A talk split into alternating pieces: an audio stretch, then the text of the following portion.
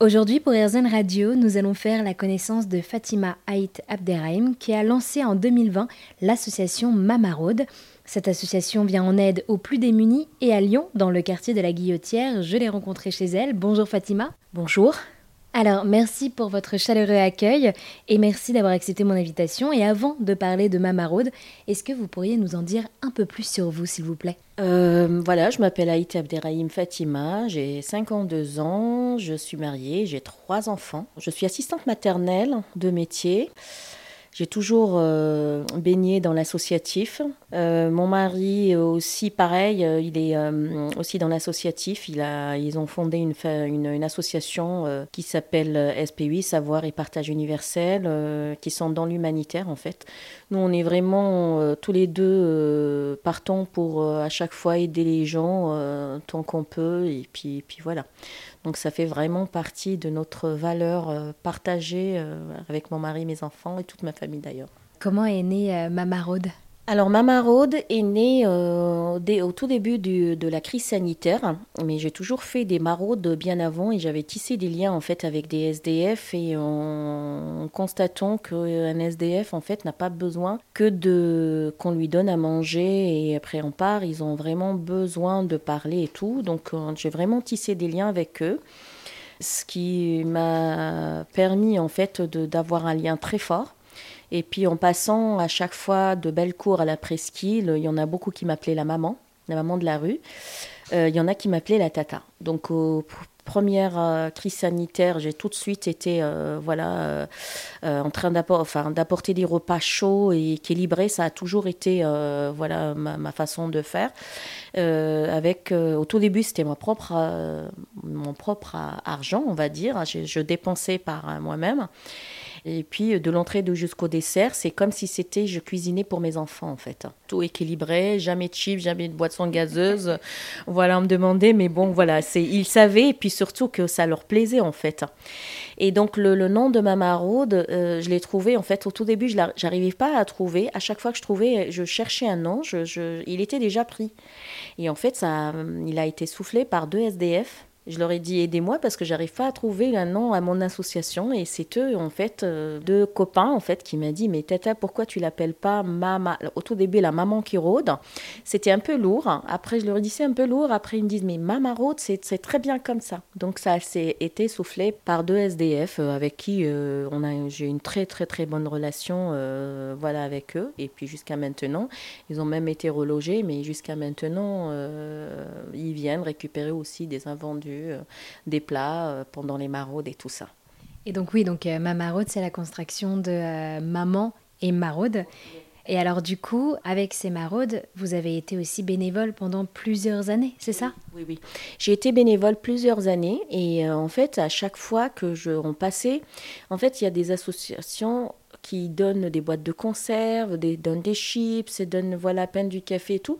Mais moi, personnellement, je voulais donner plus à ces personnes-là. Ils avaient, pour moi, ils avaient besoin de plus parce que moi ou mes enfants, si un jour, on ne sait jamais si un jour on se retrouve dans la rue, j'aimerais bien qu'une personne me donne un plat chaud me donne, euh, me, laisse euh, un petit peu voilà le, temps de parler avec quelqu'un en dehors de leur communauté. On va dire les SDF entre eux, ils ont besoin de parler avec quelqu'un qui n'est pas, qui ne fait pas partie, on va dire, de leur groupe et tout ça.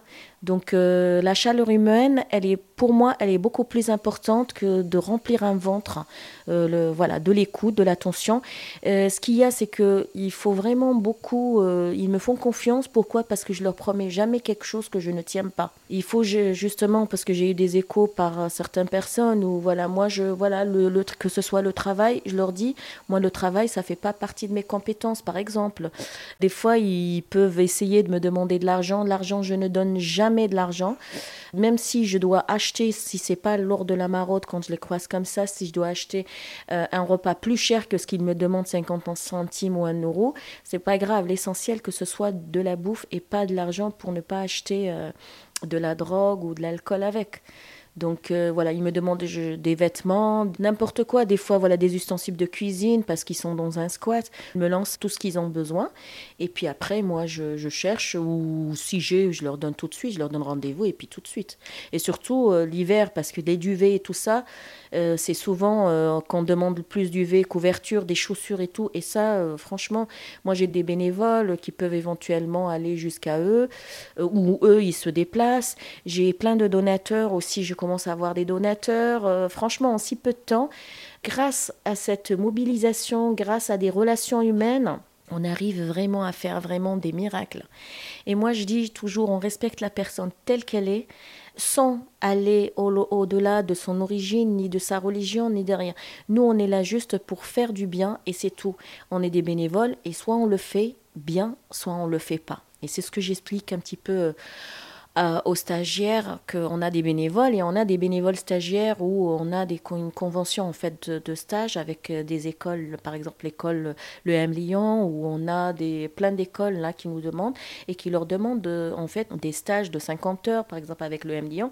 Et je leur explique un petit peu que de toute façon eux, ils n'ont pas vraiment besoin que de manger. Ils ont besoin aussi qu'on reste un petit peu avec eux, si besoin, bien sûr, et qu'on ne pose pas de questions. Jamais on pose une question à un SDF, sauf si lui, par lui-même, il va euh, nous dire voilà ce qui va, ce qui va pas et tout ça.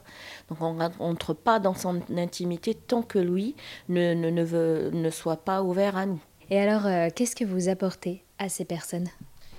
Alors, cette question-là, vous devriez poser peut-être à mes bénéficiaires, on va dire, parce que je ne suis pas quelqu'un qui parle de moi, en fait. Mais moi, j'ai l'impression d'apporter un peu de chaleur humaine, un peu de réconfort. Des fois, ça m'est arrivé de réconforter quelques personnes. Il y en a un, par exemple, qui a perdu sa maman. Donc voilà, je l'ai pris dans les bras, il pleurait et tout.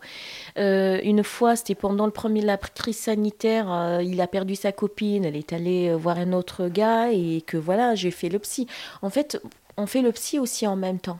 Voilà, pour dire, chaque fois il m'appelait et puis il me disait voilà, voilà, voilà. Mais bon, tout ça pour vous dire que on est là, on est à l'écoute, sans jugement, et ça c'est important qu'on puisse trouver un jour, quand on n'est pas bien, quelqu'un qui nous écoute sans jugement.